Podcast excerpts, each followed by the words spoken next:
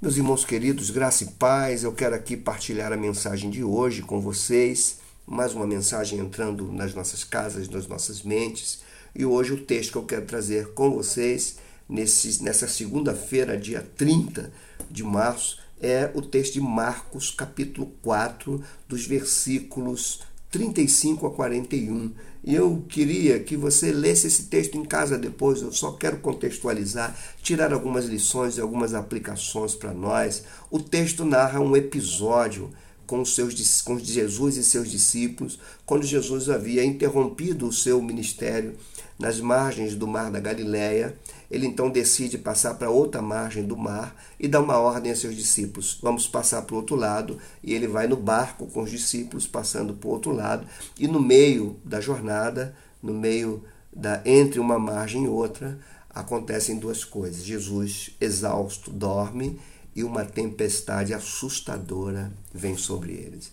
Aí aqui é medo, é terror, é eles falando palavras impensadas para Jesus por tu não te tu não importa, não te importas que nós estamos perecendo. Jesus então levanta, repreende a tempestade, depois vira-se para os seus discípulos e fala assim: por que vocês não têm fé?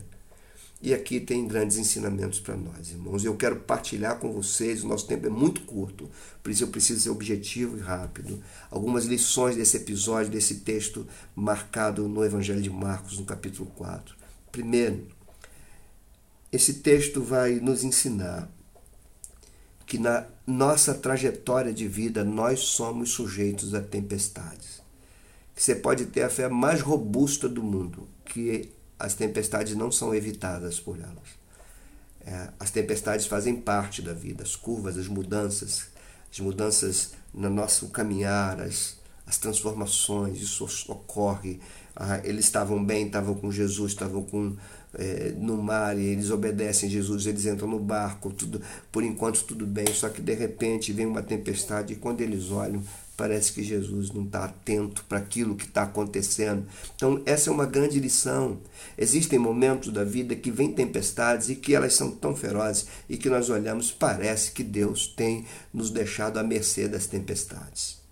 Há uma segunda lição.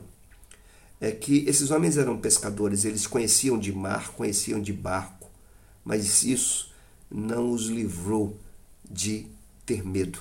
Significa que não adianta você ter maturidade, não adianta você ser um grande teólogo, não adianta. Tem momentos na vida que metem medo. E você e eu não estamos fora disso, nós somos seres humanos. Esse texto mostra a divindade de Jesus e a natureza humana dos seres humanos, de nós, de nós homens. Natureza pecaminosa, limitada e dependente de Deus.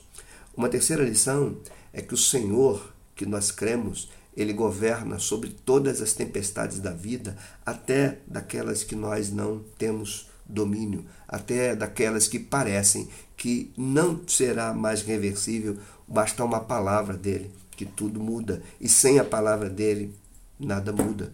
As coisas voltam ao normal sob o comando da voz dele, porque tudo se criou por esta palavra. Pela palavra, pelo verbo, tudo foi criado e agora, por uma palavra, a natureza se rende ao Criador. Então, isso é muito interessante para nós, mas tem mais lições.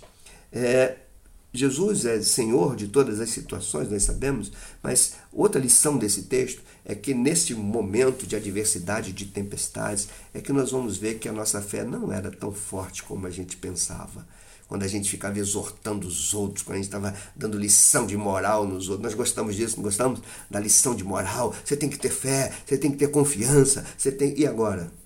E quando a tempestade vem? Você fica com medo, você fica, você se esconde. Você pensa que Deus perdeu o controle. Então, nesse, essa, esse texto põe em prova a nossa fé, a nossa confiança e até o conhecimento que temos de Deus? Será que o conhecemos? Será que o conhecemos tal como afirmamos conhecer? Porque quando Jesus repreende a tempestade, diz para ele: por que vocês têm pouca fé? E eles, quando veem aquilo, ficam, admirados e falam uns para os outros: quem é este? Ou seja, eles andavam com Jesus, mas não conheciam Jesus. Nós podemos estar cantando sobre Jesus, falando sobre Jesus, ensinando sobre Jesus nas escolas bíblicas para as crianças, para os adolescentes, para os jovens, nos púlpitos e podemos não conhecê-lo. experiências assim, situações adversas, vão nos levar à experiência com Ele que nós cremos. Aí que nós vamos ver que aquilo que nós cremos é de fato real. A gente vê como Jó, depois de ter passado por tudo, ele diz: eu, Meu conhecimento era só de ouvir falar. Agora os meus olhos estão vendo e eu estou experimentando na minha própria vida. Toda a nossa informação teológica, irmão, só tem sentido se tiver aplicação prática. A teologia sem aplicação é morta. E a teologia aqui da soberania de Deus, do governo de Jesus Cristo, é, da, da segurança que temos com Ele, da fragilidade do ser humano, se isso é só um argumento teológico na mente, nós vamos ficar como esses discípulos aí, revoltados com Deus. Quem é? E será que ele esqueceu de mim? Será que tu não te importas que estamos perecendo? E Jesus ignora essas bobagens nossas, essas falas irrefletidas nossas, e vai repreender porque Ele é Senhor de todas as coisas algumas aplicações para nós, meus irmãos. Saiba, você e eu, saibamos que nós não temos mudança, é, domínio sobre as mudanças da vida. Você não tem, não tinha como você impedir isso acontecer e você por si só também não põe fim a isso. Precisamos do Senhor.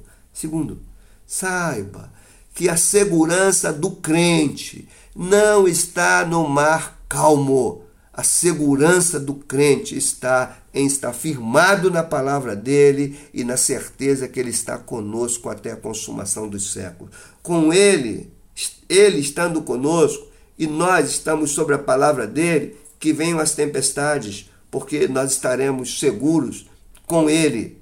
E com ele não quer dizer que não passaremos, mas com ele nós passamos até pelo vale da sombra da morte. Isso é uma lição para nós. Entenda que Deus tem governo sobre as coisas que você não entende. Você não precisa compreender, mas Deus tem governo. Outro, que nós possamos agora aproveitar esse momento para fazer uma análise da nossa fé. Nós estamos no tempo conhecido como tempo da quaresma na tradição cristã, um tempo de autorreflexão, de autoanálise, de analisar nossa fé, a compreensão que nós temos e a resposta nossa, aquilo que nós queremos. É um momento propício para você avaliar que nível de fé você tem, que conhecimento você tem de Deus. Você conhece a Deus mesmo ou você conhece algo sobre Ele? Você tem informações sobre Deus ou você conhece a Deus? A teologia nos traz informações precisas sobre Deus, mas é na experiência com Ele que essas verdades ganham vida. Então, meus irmãos, fique com esta mensagem, aquieta o teu coração, porque Jesus está no barco e nós estamos debaixo da palavra dele. Então, mesmo que a tempestade venha, nós vamos para o outro lado, para outra margem, não porque somos bons, não porque dominamos os mares, mas porque Ele está conosco.